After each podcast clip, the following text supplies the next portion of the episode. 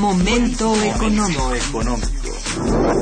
Radio UNAM y el Instituto de Investigaciones Económicas presenta Momento económico. Un espacio para charlar sobre temas económicos que le interesan a usted. Acompáñenos.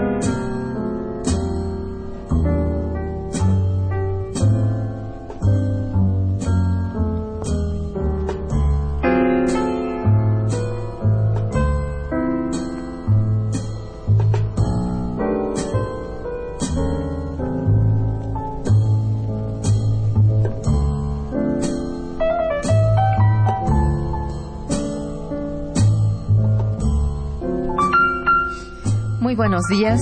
Bienvenidos a Momento Económico, coproducción del Instituto de Investigaciones Económicas y Radio Universidad. Les saluda Irma Manrique, investigadora del Instituto de Investigaciones Económicas, hoy jueves 31 de julio de 2014. El tema que abordaremos el día de hoy es la legislación secundaria de la reforma energética, para lo cual contamos con la siempre valiosa presencia de nuestro maestro Fabio Erazo Barbosa Cano y de nuestros invitados, eh, también grandes especialistas en el tema, el ingeniero Francisco Garaycochea Petrirena y el maestro Eberto Barrios. Bienvenidos al programa, señores. Muy buenos días. Nuestros teléfonos en el estudio 55 36 89 89 cuenta con cuatro líneas para que se comuniquen. También para comunicación desde el interior de la República contamos con el teléfono LADA sin costo 01800 505 2688. La dirección de correo electrónico para que nos manden sus mensajes es una sola palabra, momentoeconómico arroba También pueden escucharnos a través de la página de internet www.radiounam.unam.mx de nuestros invitados. Fabio Horazo Barbosa Cano es investigador en el Instituto de Investigaciones Económicas de la UNAM, en el cual forma parte de la Unidad de Investigación Económica del sector energético. Imparte clases en la Facultad de Economía de la Universidad Nacional Autónoma de, México y ha participado en, en la coordinación de varios libros y también en varios capítulos de otros, de muchos otros por ejemplo, Pemex, Pasado y Futuro, en donde es autor del libro y también autor del libro En los hoyos de Dona y otras líneas desconocidas del Golfo de México. Otras áreas, perdón, desconocidas del Golfo de México. Una de sus más recientes publicaciones es Agotamiento de los campos petroleros gigantes y nuevo potencial de hidrocarburos en México. Cotidianamente escribe en revistas especializadas y de circulación nacional. Francisco Garaycochea Petrirena es ingeniero petrolero, egresado de la UNAM, es profesor de la Facultad de Ingeniería, donde ha impartido cursos a nivel de maestría y licenciatura en varias asignaturas. Es el único ingeniero con la Legión de Honor de la Society of Petroleum Engineers y es Premio Nacional de Ingeniería Petrolera. Ha prestado servicios de asesoría a profesores del instituto y a varias, eh, bueno, a la Subsecretaría de Energía, a Mexpretol, Pretol en Argentina, a la Corporación Estatal Ecuatoriana del Petróleo, a Petro Perú, a Pemex, a la IMP, a Petróleos de Venezuela, a la Comisión de Energía de la Cámara de Diputados y a senadores de la República en la, y a la UNAM. Es actualmente presidente del Grupo de Ingenieros Pemex Constitución del 17, que es la asociación mexicana con mayor prestigio, presencia y reconocimiento público en materia de energía en nuestro país. El maestro Eberto Barrios es ingeniero mecánico por la ESIME del Instituto Politécnico Nacional, tiene maestría en Administración Pública por el IESAP ha sido maestro en la UNAM, en el CCH y en el posgrado de Ciencias de la Tierra de la Escuela Superior de, Ingeniería y Arquitectura del Instituto Politécnico Nacional. Laboró en Pemex en diversas áreas durante 32 años. Fue asesor del FIDE, miembro del Comité Nacional de Estudios de Energía, miembro de la Unión Nacional de Técnicos y Profesionistas Petroleros, eh, o sea, del sindicato de Pemex, autor de más de 50 publicaciones sobre el sector energético y de diversos estudios sobre el petróleo. Muy bien, pues señores, nos encontramos en el umbral de la aprobación final de la legislación secundaria de la reforma energética. Se trata, pues, sabemos, de un paquete que comprende la Ley Nacional de Hidrocarburos, la Ley de la Industria Eléctrica y de la Energía Geotérmica, de Pemex y Comisión Federal de Electricidad, así como reformas a diversas disposiciones a la Ley de Inversiones Extranjeras, a la Ley Minera y a la de Asociaciones Público-Privadas. Eh, si quieren hacerme favor de explicarnos cuáles son los aspectos más importantes dentro de este paquete. Por favor, maestro. Bueno, yo quisiera agregar que también eh, hay otro paquete, paquete que es el de la ley de los órganos reguladores este, Cierto. coordinados y de la ley de la Agencia Nacional de Seguridad, Industrial y Protección del Medio Ambiente del sector hidrocarburos. Ciertamente. Este, eh, básicamente este, haciendo una síntesis muy, muy este, apretada. Apretada de este, debe haber durado más de un mes la discusión en el Senado en la, Cámara de Diputados y que ha sido muy rápida. Este, se puede decir que los hechos principales son, primero, se limita la propiedad de la nación sobre el eh, recurso del subsuelo, porque se dice que nada más lo que está en el subsuelo es de la nación, saliendo ya se puede compartir o entregar a privados o extranjeros. Eh, cuando realmente, así como ha dicho el ingeniero Garaycochea, eh, si fuera al revés sería mejor porque pues, este, se le está quitando el valor de uso al, al petróleo, al gas, a la geotermia, ¿qué es lo que vale? O sea, cada barril de petróleo eh, significa trabajo, significa desarrollo, significa tecnología. Este, cada barril de petróleo procesado en el país, además, este país no se mueve por el petróleo crudo, se mueve por los combustibles, por la gasolina, el diésel, la turbocina, el combustóleo. Esa es una. La otra, que Pemex y CFE dejan de ser los operadores únicos de la nación, este, los medios de la nación para explotar este eh, eh, los hidrocarburos, la electricidad, y ahora sí ya se pueden entrar todos los privados, los extranjeros en, un, en el cuarto transitorio del decreto constitucional, que por cierto fue un adendum que se metió de sorpresa un domingo a las 4 de la mañana en el Senado, este, pues queda el modelo de contratación más abierto, creo, eh, no sé qué opinan los compañeros, pero más abierto del mundo y indefinido, porque inclusive se, eh, hay un término ahí que dice o cualquiera otro modelo de contratación.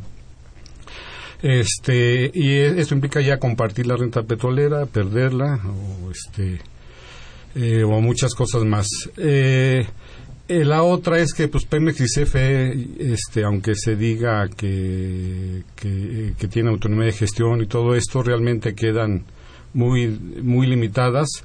Este, creo que hay una frase muy buena que describe esto. Se les pone a competir y es, es totalmente cierto, eh, con las manos atadas, los ojos vendados y los bolsillos vacíos.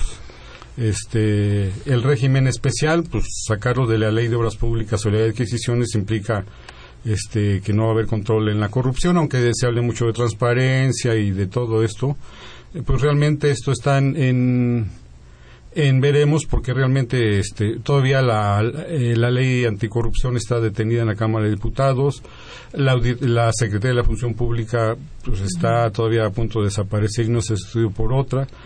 Este realmente lo primero que se debió haber hecho antes de, de mandar la iniciativa de estas leyes es tener un, un, marco legal totalmente fuerte contra la corrupción, una lucha contra la corrupción, eso debe haber sido lo primero. Y en cuanto a los órganos reguladores, pues lo que se ve es que los órganos reguladores van a quedar este, secuestrados por el mercado, no van a tener la fuerza de las de las empresas a las que dicen que van a regular, como el caso de de este de Chevron, de ExxonMobil, de BP, pues que sabemos que son empresas que han promovido la guerra, invaden países, entonces yo no veo como una burocracia que además es una burocracia que no cumple, que por el momento pues, no ha cumplido las expectativas que se tenían y por el lado de la, de la geotermia, eh, lo que podemos decir pues, es una ley totalmente necesaria porque México es un país muy exitoso en la explotación geotérmica, tenemos más de 50 años desarrollando tecnología, somos la cuarta potencia mundial, no había ninguna necesidad de dar, de dar concesiones. Eh, de la ley de geotermia podemos decir que es una ley que como promueve las concesiones, este, es para decir, bueno, este, en la geotermia ya se dan y eh, en unos años hay que modificar el artículo 27 para permitir las concesiones en todo lo que sea el subsuelo, sea hidrocarburos principalmente. La ley de la Agencia de Seguridad Industrial, bueno, es este políticamente correcta, como se dice, pero el problema es que si eh, la seguridad industrial, la seguridad de las personas es una función que más bien históricamente está en la Secretaría del Trabajo. Este, se dice que por algunos favores ahí el Partido Verde quedó en, en la, eh, como órgano desconcentrado de la Secretaría del Medio Ambiente. Este, se va a tener un, enfoque más ambiental que de seguridad industrial. Y que además la pregunta es por qué nada más es nada más es una agencia de para el sector de hidrocarburos debe haber sido para todo el sector energético. O sea que hay muchas cosas oscuras que realmente preocupan mucho porque el modelo resultante, eh, en, nuestro caso hemos realizado algunos modelos este, de estas, cómo funcionaría el, sistema, el nuevo sistema eléctrico, el nuevo sistema petrolero, serían pues, bastante disfuncional. Gracias. Sí. Ingeniero Garay Coche. Sí, el maestro Barrios acaba de indicar que Pemex deja de ser el operador único. La verdad es que Pemex ha sido el operador único en bloques con exclusividad ha estado explotándolos y en, a través de los contratos de servicios múltiples y en Chicontepec varias compañías eh, han también obtenido en exclusividad en varios bloques a través de los laboratorios de campo la exclusividad de modo que eh, lo que en realidad hay que puntualizar es que el objetivo de estas leyes secundarias es legalizar lo ilícito. O sea, han estado violando la Constitución y en consecuencia, con estas modificaciones, lo que pretenden, y seguramente lo van a lograr porque tienen la mayoría, es eh, legalizar lo que han estado violando. De modo que lo que les interesa a las transnacionales es generalizar ya su participación en los siguientes bloques en los que puedan ellos, eh, ya sin violar la Constitución, tener la exclusividad de la explotación y donde eh, el operador extraordinariamente podrá llegar a ser petróleos mexicanos. Y el operador es el jugador fundamental en cuanto a lo que se debe de hacer para extraer los hidrocarburos en un bloque, puesto que al manejar las instalaciones y tener obtener de primera mano toda la información sobre el comportamiento de los pozos, su producción, etcétera, ellos van a ser los que decidan prácticamente a través de pues recomendaciones o proposiciones cómo se deben de explotar los yacimientos, dónde hay que invertir, cuánto hay que invertir, cuánto hay que producir, etcétera. Así es. Maestro Barbosa. Muchas gracias. Pues yo creo que se ha hecho un excelente eh, resumen, un panorama general del contenido de las leyes secundarias. Yo quisiera simplemente señalar lo siguiente. Me parece que la columna vertebral de esta legislación, la parte más importante, es la llamada ley de hidrocarburos. Este, en, este, en esta ley, en esta nueva ley, hay dos aspectos que quisiera enfatizar. Uno es eh, que queda autorizada la eh, entrega, la, la, la, una gran ofensiva contra eh, el campo mexicano, contra la agricultura mexicana, contra la ganadería, contra el agua, una, una, enorme, una enorme amenaza contra la salud eh, de la población, este, con dos aspectos. Este, uno, la agresión contra los campesinos, los eh, sectores indígenas, y la otra este, ha quedado también este, autorizada, ha quedado las puertas abiertas para la realización del, del famoso fracking, que está provocando una eh, reacción mundial en todos los países en donde este proceso se mm, va a implantar, se va a usar, se va a practicar, o bien ya se ha practicado en forma masiva, se han suscitado muy importantes reacciones de la población afectada. Este, estos serían los, los aspectos este, sustanciales. Y para terminar con un comentario, este, todo esto, hacer esta agresión, poner, estos, eh, poner al país, eh, exacerbar eh, las contradicciones y los conflictos que ya nos están afligiendo, para nada, para obtener resultados magros. Eh, en este programa, en ocasiones anteriores, y en uno de los escritos que, eh, de los artículos que he publicado a lo largo ya de muchos meses, he estado diciendo que la reforma energética eh, de Peña Nieto va a ser un gran fracaso, un gran fracaso. La constitución mexicana se modificó con el objetivo de y eh, compensar la pérdida de ingresos al fisco y eludir una reforma fiscal auténtica y seguir usando a, este, como vaca lechera este, a, a la industria. Este objetivo va a fracasar.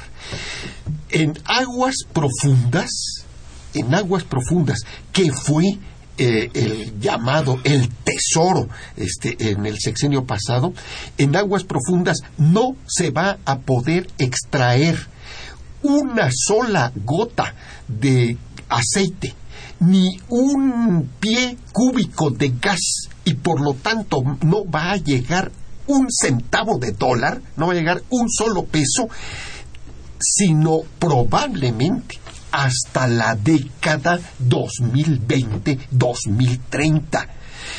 Quienes hayan dicho a la presidencia o a la Secretaría de Hacienda que de ahí van a obtener recursos, los han engañado, les han mentido.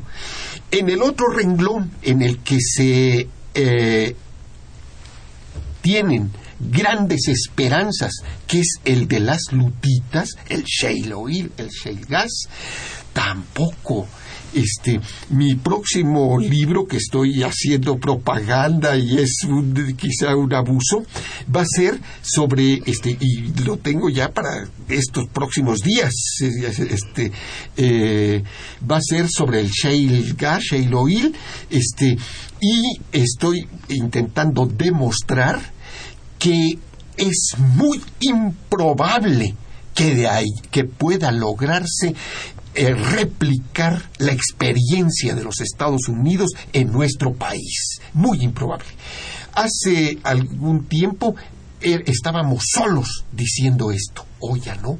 Hoy muchas consultorías petroleras internacionales y muchos analistas están también este, eh, advirtiendo al gobierno de abandonar falsas expectativas.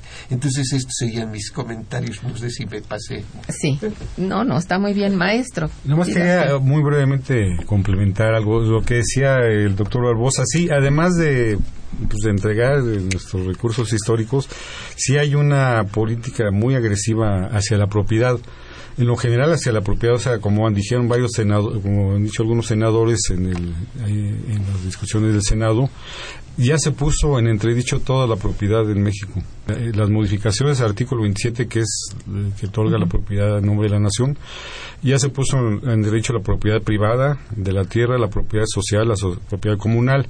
Y lo más grave que en el artículo 91, que es el artículo 96 en el dictamen, se desborda el, el, decreto constitucional porque en el decreto constitucional se hablaba de servidumbres legales de hidrocarburos y ocupación temporal en, nada más para actividades de exploración y extracción. Este artículo 96 lo desborda, ya no habla de exploración y extracción, habla de industria de hidrocarburos. O sea, la industria de hidrocarburos vendía desde la exploración hasta la venta de en gasolineras, de la venta de diésel, todo ah, esto. Esto quiere decir que no tan, eh, si estamos pensando que va a haber ocupación temporal o la servidumbre legal de hidrocarburos allá en la Sierra de Puebla, en Coahuila, no, esto aquí la medida a esta Chola la pueden llenar de gasolineras y poner gasolineras cada la Shell, la BP en cada esquina y obviamente los propietarios de las casas van o de los edificios van a tener que, que ceder porque además la otra visión que nos cambian en estas modificaciones tanto constitucionales como de las leyes salió en la jornada un, artículo que se llamaba La tierra es de, la quien, de quien la perfora. O sea, la tierra ya no es de quien la trabaja, pues la, sier, la siembra vive en ella, la tierra es de, la quien la perfora, ¿no? Este es el nuevo paradigma. Caray, bueno. Y esto sobre el avance, ¿es un avance realmente la supresión de la expropiación, del término expropiación a los terrenos de los campesinos, Fabio? ¿Usted, eh, ingeniero? Sí, eh, bueno, le cambian el concepto de expropiación por el de ocupación temporal.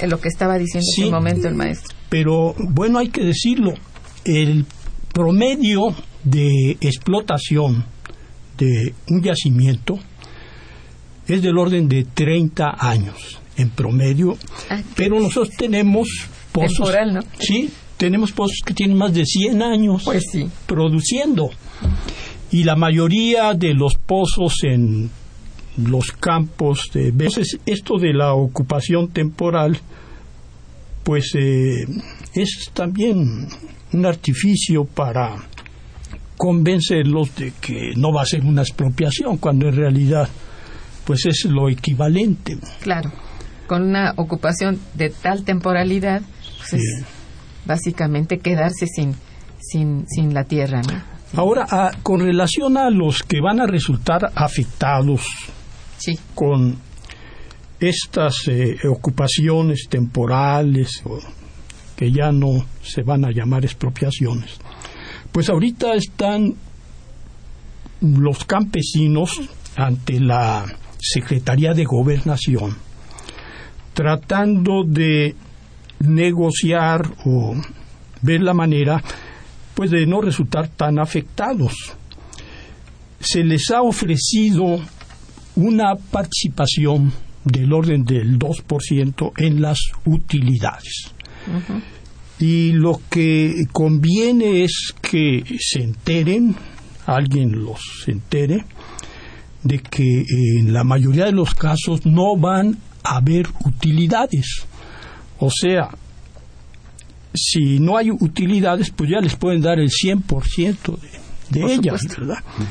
Y lo que les conviene, lo que en realidad les conviene es que exijan una cuota por barril de petróleo crudo equivalente producido. Y ojalá y logren esto, la cuota que pudiera realmente favorecerlos podría ser de 2 a 5 dólares por barril de petróleo crudo equivalente. Las, eh, el reparto de utilidades cuando son cero, pues no, no los van a ayudar para nada. Ni con dos ni con más. No, por ni con por sí, ciento, sí. aunque sea todo. Y existe información que confirma, por ejemplo, que en las formaciones de lutitas no se recupera lo invertido en un pozo típico de la cuenca de Burgos, donde es- se están eh, practicando pues eh, la perforación horizontal y el fracturamiento múltiple. Ahora,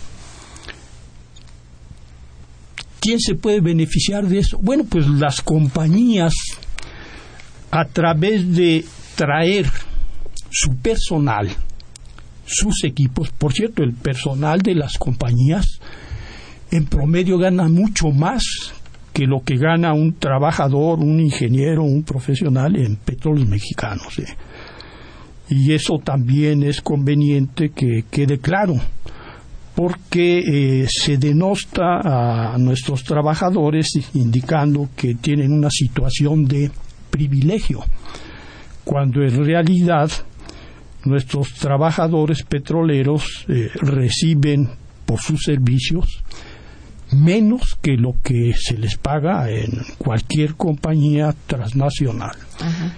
Y eso ha sido una situación prevaleciente siempre, desde que yo ingresé a Petróleos Mexicanos, los salarios de nuestros trabajadores eran del orden de la tercera parte de lo que recibía cualquier trabajador petrolero en otro país.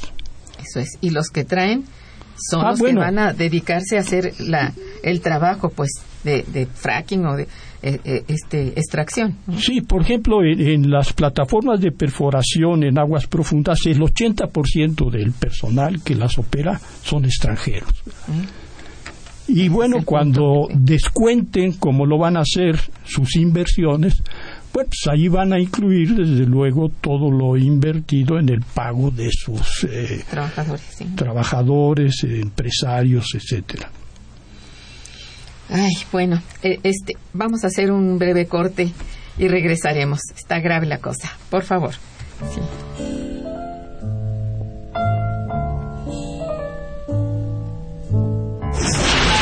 Está escuchando Momento Económico.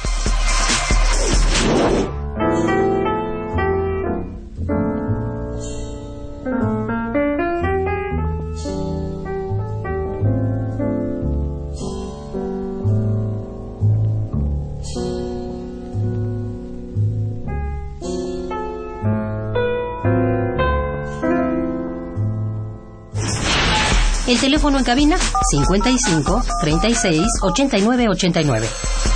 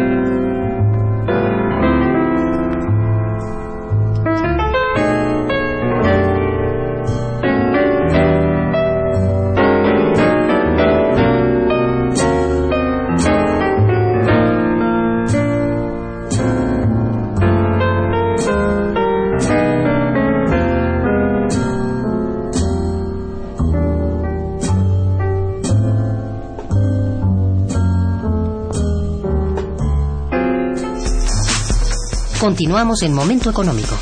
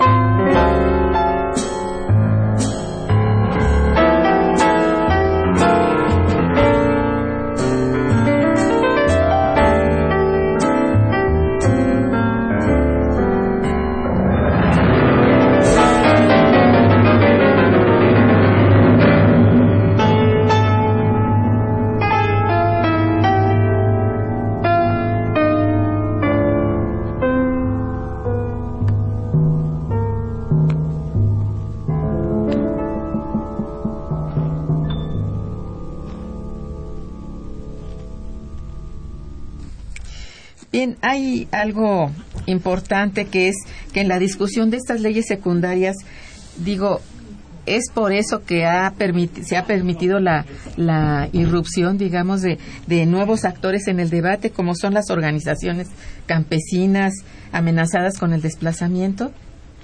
Sí, me parece que mm, quienes crean que todo está consumado, que eh, hay algo como un destino este, y que hay un proceso irreversible, incontrastable, imposible de modificar, están equivocados. Que mi punto de vista sería, como acabas de plantearlo, que estamos eh, al comienzo de una nueva situación inédita. Eh, eh, de, entrada, yo creo que sería conveniente recordar que este, eh, estas reformas son la culminación de un esfuerzo de la este, internacional y de la derecha mexicana de hace muchas décadas, este, que se viene abriendo este, la, industria, se viene replegando el Estado, las organizaciones debilitándose, la correlación de fuerzas sociales este, modificándose desfavorablemente, este, y se han visto derrota tras derrota. Los escenarios del conflicto han sido básicamente electorales, este, las movilizaciones, los estudiantes, sectores urbanos, etcétera.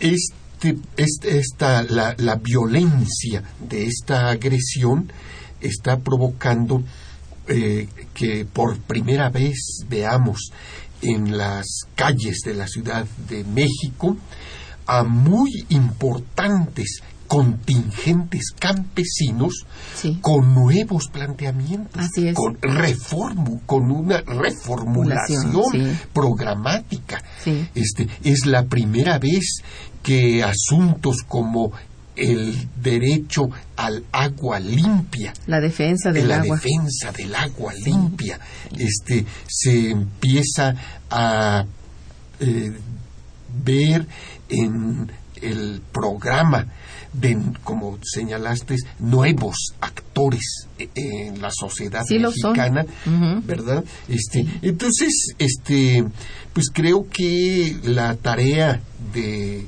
eh, en este caso la actividad de información, la actividad periodística que se realiza a través de programas como este, pues es mantener informada a la población de estos, Sí.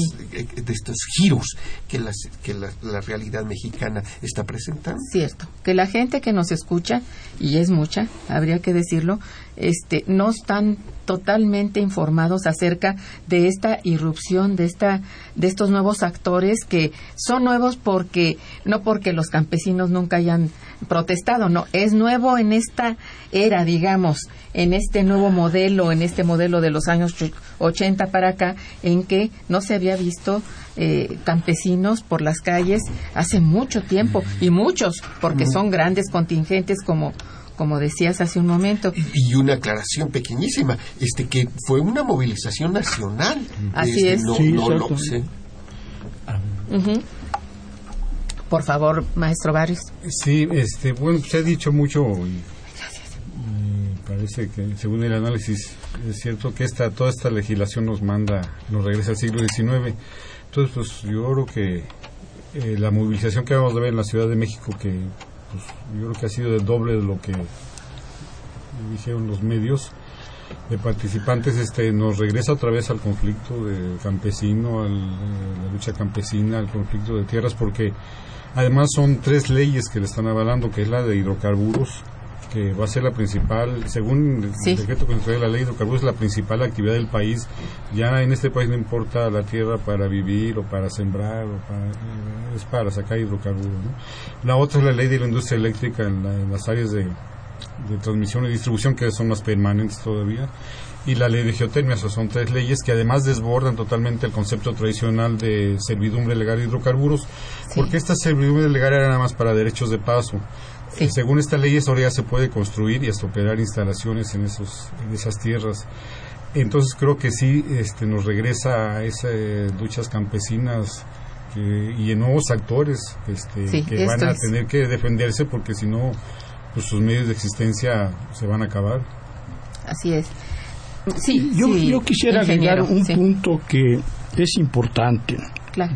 El 80% de los campesinos no tienen título de propiedad de los terrenos en los que están manejando, ¿verdad? Entonces, claro que pues eso los deja En la indefensión. en la indefensión total, ¿verdad? Así y hacen muy bien entonces en manifestar. manifestarse. Claro que sí, yo estoy totalmente de acuerdo. Eh, a ver, hay una cosa importante que es eh, lo de la ley de Pemex. ¿Pueden definir ustedes cómo queda esta empresa finalmente, así de una manera más eh, sucinta, no más, eh, más clara? Sí, de esta reforma ¿Desaparece? de ninguna manera. Este ¿Carece de presupuesto? Eh, tampoco, no, no, no, no. Este, eh, de esta reforma, Pemex sale empequeñecido, Bueno, empequeñecido. Este, perderá algunas áreas, pero eh, vamos a conocer cuáles son ellas, porque no es bueno, la situación es tan difícil que no necesitamos exagerar nada. Al contrario, lo que queremos es información objetiva. ¿Cuándo sabremos en qué proporción, en qué medida, porque somos economistas y queremos medir los fenómenos, cuantificarlos. Por Este, supuesto. eh, eh, eh, en fin, este, lo conoceremos aproximadamente el 17 de septiembre de este año, cuando la Secretaría de Energía le informe a Petróleos Mexicanos cómo quedó la llamada ronda cero. exactamente. Naturalmente, nosotros esperamos que la solicitud que Petróleos Mexicanos entregó que por cierto, si algún radio escucha quisiera conocer la documentación más completa de esa petición, con mucho gusto que se dirija al Instituto de Investigación, los hemos, los hemos dado muchas veces, se dirijan al Instituto de Investigaciones Económicas, ahí tenemos la, esta documentación. Entonces, ¿qué esperamos co- que conserve Pemex? Uno, los principales campos los principales campos, aquellos que, eh, digamos, este, eh, Kusamalov, que, que produce eh, de cada tres un barril, que se quede con, canta- con todo el resto de los campos de la zona de Campeche, con todo el litoral Tabasco, desde luego, con los principales campos en tierra, naturalmente, con, eh, con el complejo Bermúdez, con Jujoteco, eh, eh, con todos los del delta del Grijalba, naturalmente, pues, Claro. se va a quedar con eso. ¿Qué puede perder petróleos mexicanos? ¿En dónde va a quedar empequeñecido? Puede perder algunos campos de Chicontepec. Pueden perder todos. En uno de los libros que tú mencionaste acá, el que se llama Vuélvelo a mencionar Ah, completo ah, muy porque bien. lo piden. Muy- Sí. Muchas gracias. El que se llama agotamiento de la vieja dotación petrolera y surgimiento de un nuevo petón potencial en, en- en la industria mexicana del petróleo, de los hidrocarburos, en ese libro se hace una enumeración de distintas áreas prospectivas este, en nuestro país. Por ejemplo, el, mar Mexi- el llamado Mar Mexicano, que es una área geológica en, que comprende parte de Durango, Chihuahua, etcétera. Eh, esa es una zona que pudiera este, ser totalmente ilícita. Hay otra zona este, poco conocida que, se, que sería el llamado presal el presal mexicano, así como Brasil tiene una zona que se llama presal porque está eh, los, el, hidrocarburo está eh, primero está la sal y luego el hidrocarburo. Hay una capa de mil metros de sal antes de llegar a donde están los yacimientos a la cual no se podía penetrar antes porque no había tecnología. La geofísica era incapaz de penetrar en cuerpos salinos porque no se podía perforar en sal. La sarta se traba la sarta de perforación se trababa este y eh, se declaraba accidente mecánico el pozo etcétera etcétera. Y en los 90 se abrió una nueva frontera. Así también en México tenemos un área llamada presal que se describe perfectamente bien porque hemos seguido las columnas geológicas y las perforaciones con todo cuidado. Esa zona presal que se extiende en el sureste de México podría también eh, perderse para petróleos mexicanos y así podríamos enumerar algunas otras zonas. Las principales naturalmente pues serán las lutitas, serán aguas profundas que probablemente se perdieran todas. Y quizá las áreas de campos viejos eh, muy, eh, muy agotados que desde hace tiempo han venido siendo licitados y entregados a compañías extranjeras. Este, eh, están, digamos, en esos campos viejos de la cuenca, digo, por ejemplo, de la, de- de la cuenca Tampico-Misantla, norte de Veracruz, en municipios como Pánuco, Altamira, etcétera, este, están los chinos, están perforando los chinos, este, eh, ahora los volveremos a tener perforando, pero allí una- este, están compañías hindús que algunos creen que son ingleses y realmente el propietario es un, es un hindú, este, en fin, este, pero allí están haciendo procesos de calentamiento in situ, etcétera, etcétera. Pero ahí la producción es francamente pequeña. Ya nos, ya lo comprobamos que cuando se hacen los proyectos se, ha- eh, se exageran las expectativas, este, porque para vender es necesario ponerle un granito de propaganda, pero a lo de los resultados este, no llega ni siquiera al 10% de, la que- de lo que se esperaba inicialmente. Entonces, esa sería la respuesta. Pemex efectivamente quedará empequeñecido, este, pero seguirá siendo la principal industria petrolera de México y hay que continuar estudiándola, conociéndola y defendiéndola, Irma. Así está, bueno, eso es. Digo, aunque sea empequeñecida, algo, ¿verdad? Algo que queda. Diga usted, maestro. Sí, nosotros decíamos que tanto Pemex como CFE van a quedar este, con las manos atadas porque precisamente eh, esto de la ronda cero implica atarle las manos y quitarle, o sea, además ya no son los operadores únicos, ya hay, muchos. Estos están en desventaja porque se van a empequeñecer, van a ser un Pemex chico, una CFE chica. El caso de CFE es más grave este porque la famosa ronda cero que se define el 17 de septiembre, Pemex pues como dijo el doctor Bosa, va a perder esto, pero además si tomamos en cuenta que hay una actitud totalmente anti-Pemex en la Secretaría de Energía, seguramente le van a achicar más el 17 de septiembre que den la, decisión, ¿no? En el caso de las CFEs es más grave porque aquí imperan dos principios, el de la, la estricta separación legal de las actividades a nivel horizontal y vertical, y la otra es crear un mercado eléctrico que yo no sé cómo la van a hacer, porque pues, yo creo que todos los economistas saben básicamente que estas son eh, actividades eh, eh, de oligopolios naturales. Este, entonces, el, el, caso de la CFE va a ser no empequeñecerla, va a ser pulverizarla este, hasta donde se pueda. Y además tienen una de sus misiones básicas es no estorbar precisamente la creación de esestos mercados eléctrico y petrolero. Eh, entonces va a estar muy acotadas. Ahora decíamos con los ojos vendados porque pues, los consejos de administración los van a poner el presidente directamente, aunque hay algunos consejos ya independientes este, los nombres del presidente y hemos visto que no se han este, respetado los perfiles este, eh, de experiencia, los perfiles técnicos. Básicamente los ingenieros este, están hechos totalmente a un lado en esas decisiones. No se está tomando la experiencia, no se está tomando en cuenta la capacitación. Este, pues va a ser eh, dirigida prácticamente a capricho este, político y, con los bolsillos vacíos, porque aunque se, se habla de una supuesta autonomía presupuestal, se les va a dar un techo, se les van a revisar sus gastos y además a Pemex se le va a exigir que siga dando el 4.7% del Producto Interno Bruto del país, este tenga lo que tenga, ¿no? Entonces creo que esa sería una buena metáfora, este lo cual es bastante grave. Yo creo que nosotros no estamos tratando de dar un discurso ideológico, ni de ocultar las cosas, ni de mentar, sino que vemos tan grave las cosas que tratamos de ser lo más objetivo posible y esto lo hemos estudiado bastante porque creo que es nuestra aportación al pueblo de México. Así es, muchas gracias.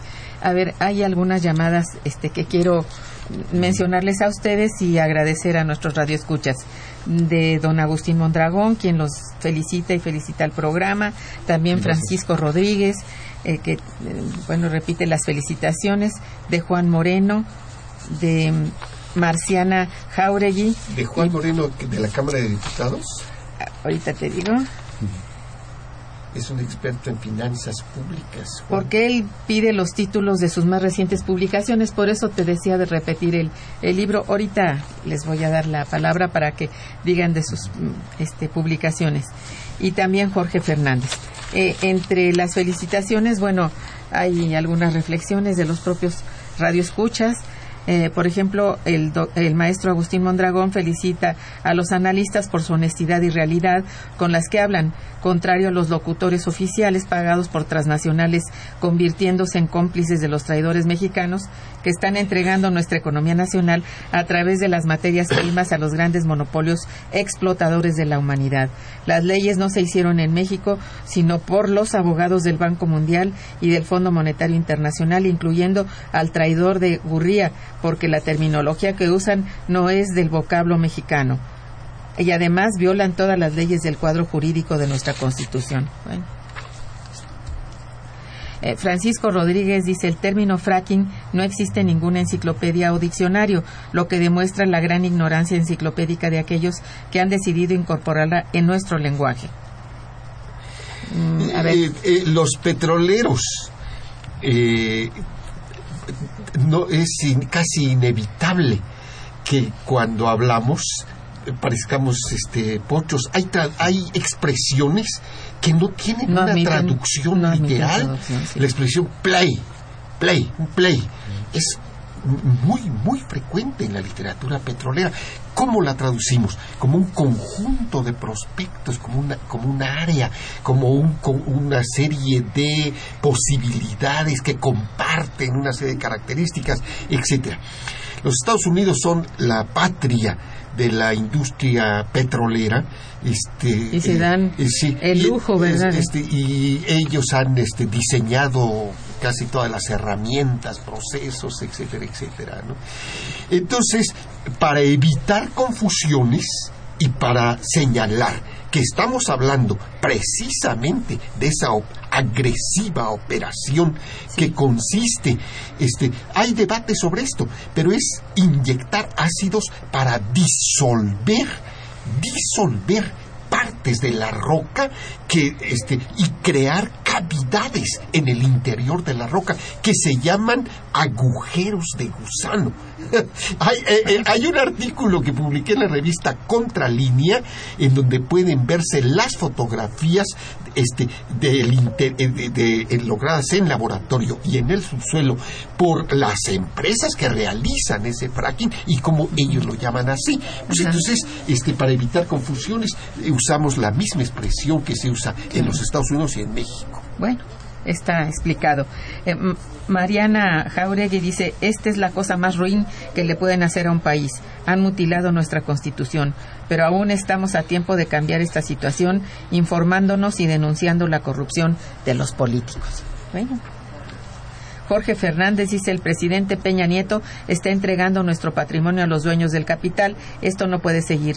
Tenemos que denunciar la corrupción con la que trabajan para despojar a México de sus recursos. Bueno, son expresiones de nuestros radioescuchas. Y si quieren eh, decirme la última publicación que tienen, por ejemplo, el maestro Barrios.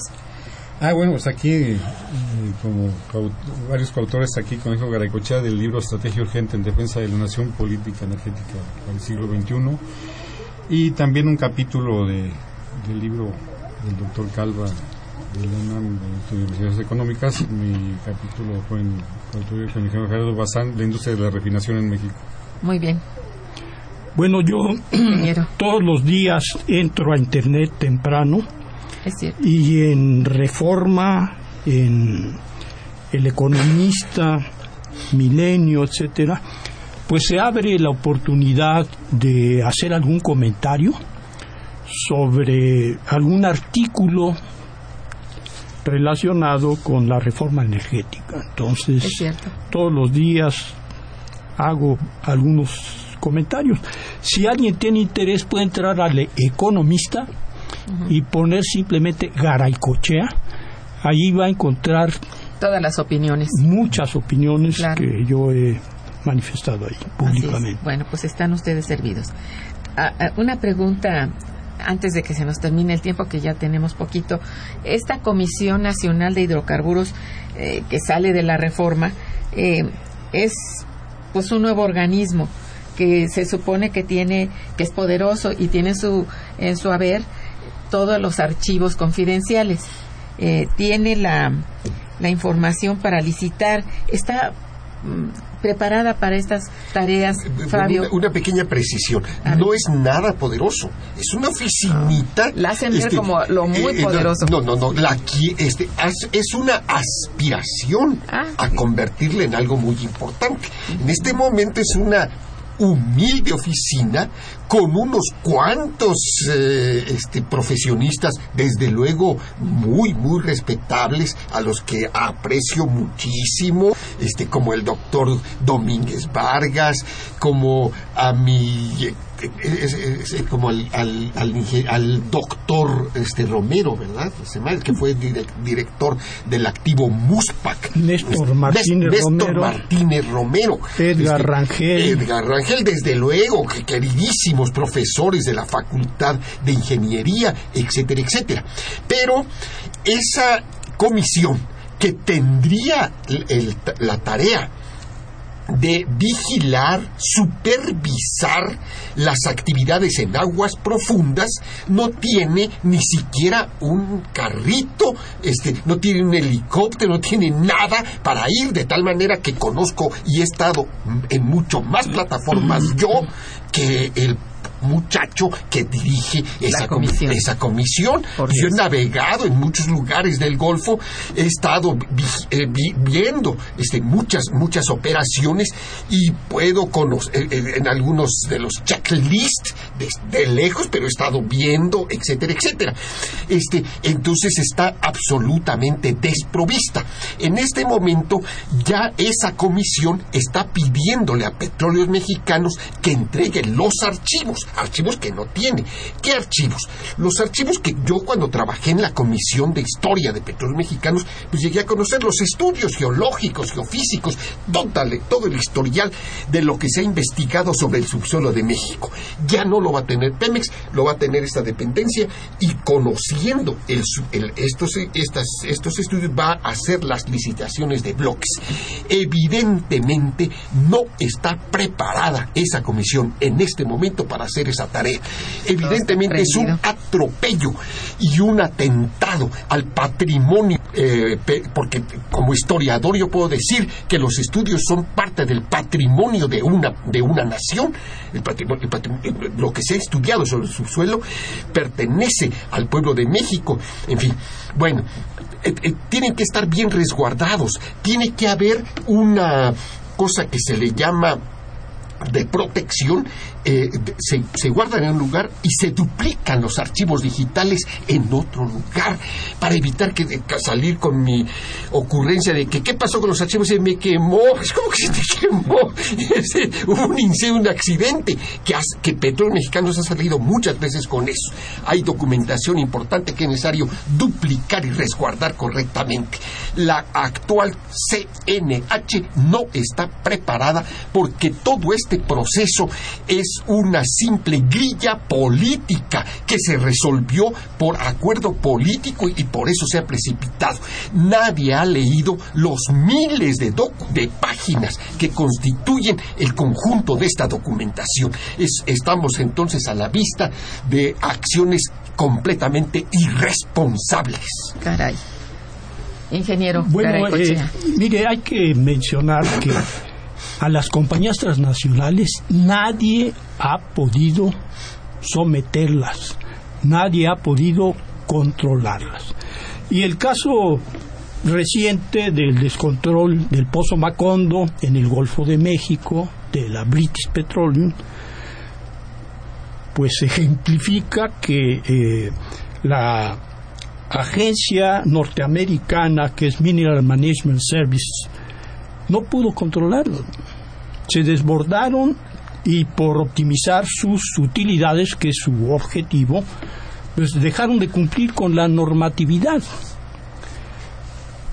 La información que va a manejar la Comisión Nacional de Hidrocarburos, dándole vuelta a la página, es un activo muy valioso, la información y va a estar a disposición gratuitamente de las compañías petroleras transnacionales. Ahí está. Ahora, ¿Cuál confidencial? la Comisión Nacional de Hidrocarburos que preside el doctor Cepeda Molina, Maestro, es maestro. el maestro, bueno, él ha declarado públicamente que su institución es un ente decorativo.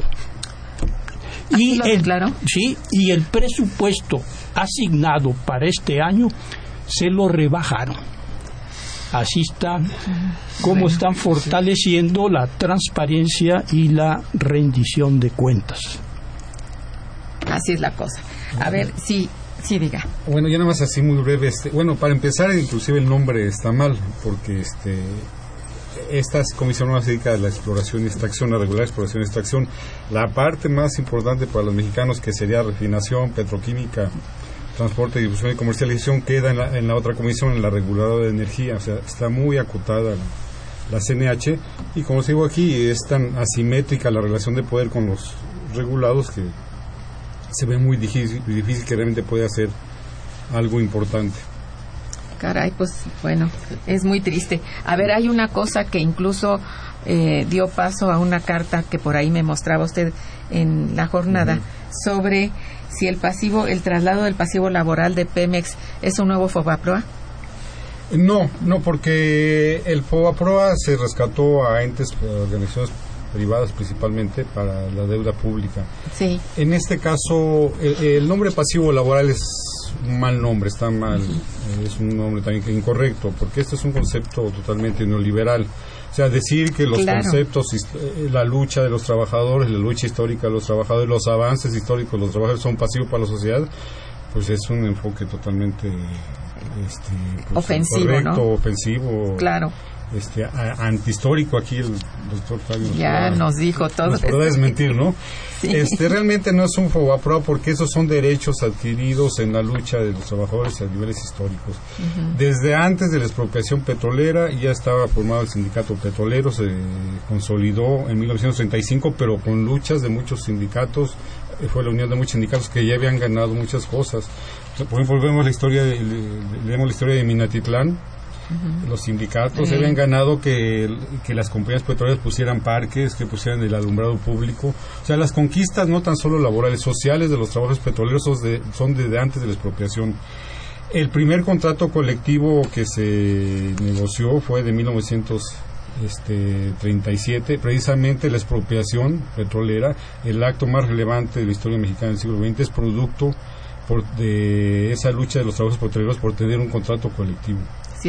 Entonces, este, estos son derechos históricos que, no tienen por qué regatearse, ni menos tener campañas de, campañas de linchamiento mediático. Por otro lado, este, este es un concepto muy amplio, neoliberal, este, que no tiene que las jubilaciones y pensiones tienen muy poco que ver. Realmente es un concepto donde se le obliga a Pemex, a CFE, a tener un apartado ahí que, y que incluya trabajadores activos, jubilados, pensionados y con demanda. Y además todas las prestaciones que se, todas las del dinero, cosas que se dan al sindicato en las negociaciones laborales. Así es. Y por ahí también se sabe, y esto lo han dicho algunas personas de la Auditoría Superior de la Federación, que se han metido cosas de los pidiregas ahí. O sea, por eso da un billón trescientos, porque es, Sí. o sea, es como un basurero ahí fiscal que se tiene y se le llama pasivo laboral.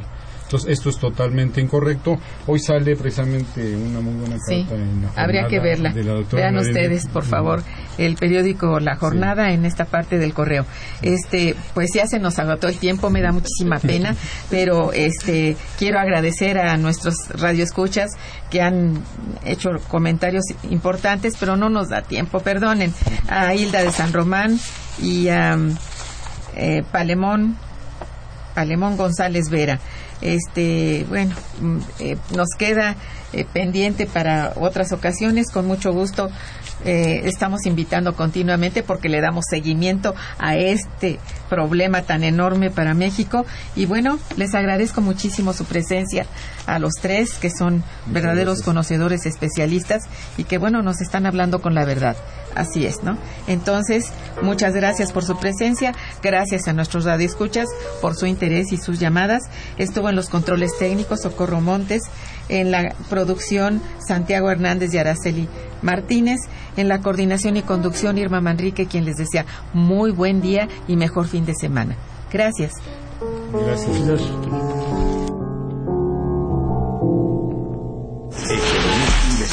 Investigación. Momento económico.